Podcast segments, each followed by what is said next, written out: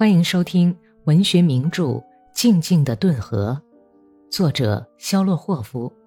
演播左一宁。第二百八十九集。红军的第八军和第九军在春饭开始前未能摧毁顿河军的抵抗，开过顿涅茨河去。不过，一直还想在个别地区转入攻势，这些进攻大都以失败告终。战场上的主动权转到了顿河军指挥部的手里。五月中旬以前，南部战线并无显著变化，但是变化不久必将发生。根据还是由前任顿河总司令杰尼索夫将军和他的参谋长布里亚科夫将军制定的作战计划，已经把所谓的突击兵团集结到卡明斯克和拜克利特瓦河口镇地区。把新顿河军中受过训练的基干分子组成的过得硬的、经过考验的顿河下游的几个团，如贡德罗夫斯基、格奥尔杰耶夫斯基以及其他一些团，都调到前线这一个地区来了。根据粗略的估算，这个突击兵团拥有一万六千步兵和骑兵、二十四门大炮和一百五十挺机枪。按照博亚科夫将军的意图。这个突击兵团要协同费斯哈勒乌洛夫将军指挥的部队，向马克耶夫卡镇方面进攻，击溃红军第十二师，然后在第十三师和乌拉尔师的两侧和后方活动，挺进到顿河上游境内，与叛军连成一片。接着就进军霍皮奥尔河地区，使那些患了布尔什维主义症的哥萨克恢复健康。顿涅茨河沿岸正在积极进行反攻和突破敌人阵线的准备工作，突击兵团由谢克列杰夫将军指挥，战场上的优势明显的转到顿河军方面。顿河军的新司令官西多利将军接替了克拉斯诺夫的走狗退役的杰尼索夫将军的职务，他跟新选的哥萨克军官阿弗利坎波加耶夫斯基将军一样，主张与协约国合作。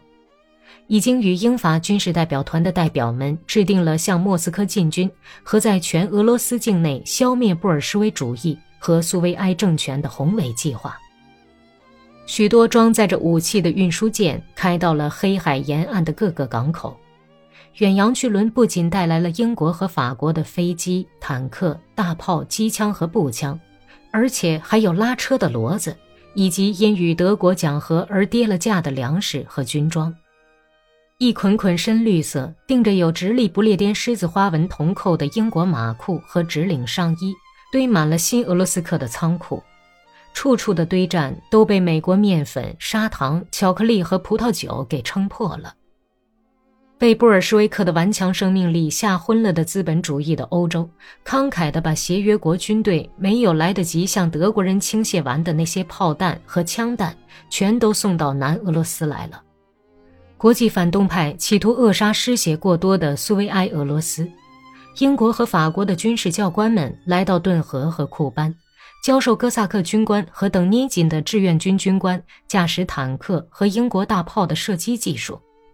他们已经预闻到向莫斯科进军的胜利号声。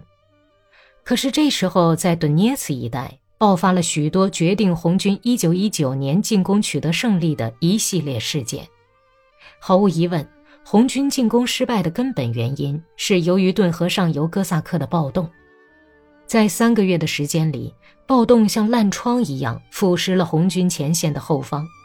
军队要频繁的调动，妨碍了对前线的武器弹药和物资的不间断供应，往后方运送伤病员也困难重重。仅仅从红军第八军和第九军就抽调了约两万兵力去镇压暴动。共和国的革命军事委员会由于不了解暴动的真正规模，所以未能及时采取有效措施去镇压暴动。起初只派一些杂牌队伍和分队，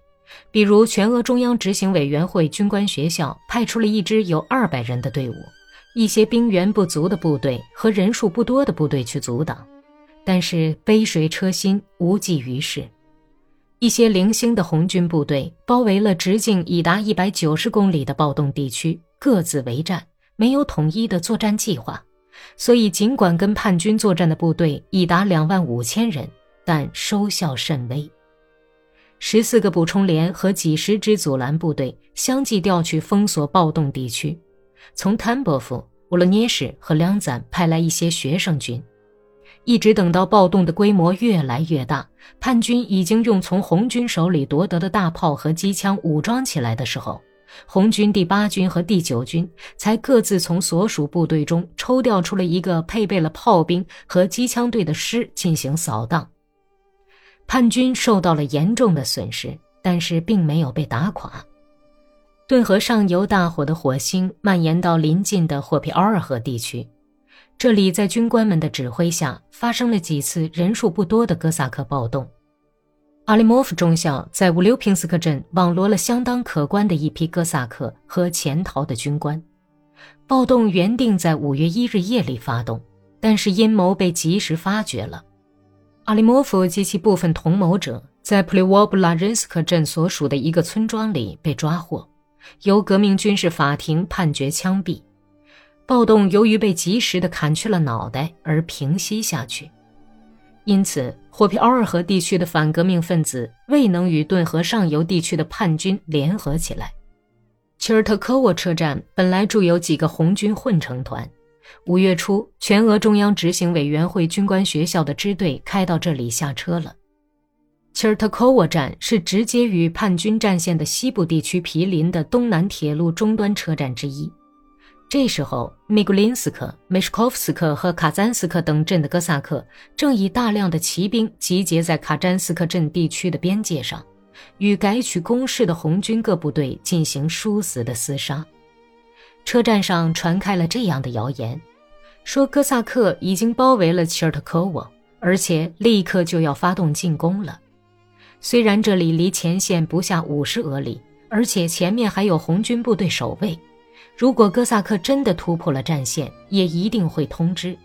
但是车站上却乱成一片，排好队的红军部队也乱了营。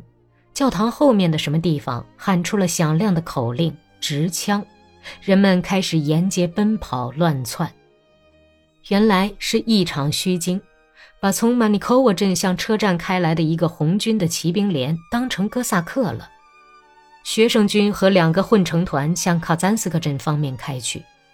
过了一天，刚刚开到的卡朗什塔的团几乎全部被哥萨克歼灭了。哥萨克们在跟卡朗什塔的团第一次交手之后，就进行了夜袭。卡朗什塔的团不敢冒险去占领叛军放弃的村落，派出岗哨和前夫哨之后，就在草原上宿营。半夜里。几个哥萨克连包围了这个团，进行了猛烈的射击，广泛使用了不知道是谁发明的制造恐怖的办法，敲打大块的木头响板。夜里，叛军敲打这种响板，冒充机枪扫射，这响板发出的声音跟真正的机枪射击声是很难分辨的。于是，当被包围的卡朗什塔的团的战士们在伸手不见五指的黑夜里，听到无数机枪哒哒的扫射声。自己哨兵慌乱的射击声、哥萨克的呐喊呼嚎声，以及越来越近的骑着马蹄的轰鸣声之后，就向顿河边冲去，冲破包围，来到河边，但是被骑兵的冲锋打得落花流水，全团只活下来几个能游过春水泛滥时宽阔的顿河的人。五月，红军新的增援部队开始从顿涅斯方面向叛军战线开来。第三十三库班师开来了，这时格里高利买了霍夫才第一次真正感觉到打击的全部力量。库班师毫不停留地追逐着他的第一师，格里高利节节败退，放弃了一个又一个的村庄，向北面的顿河退去。在切尔斯克边境上，卡尔金斯克附近，格里高利停留了一天，后来在敌人优势力量的压迫下，不仅被迫退出了卡尔金斯克。而且不得不火急请求派来增援部队。您刚刚听到的是第六卷第五十七章。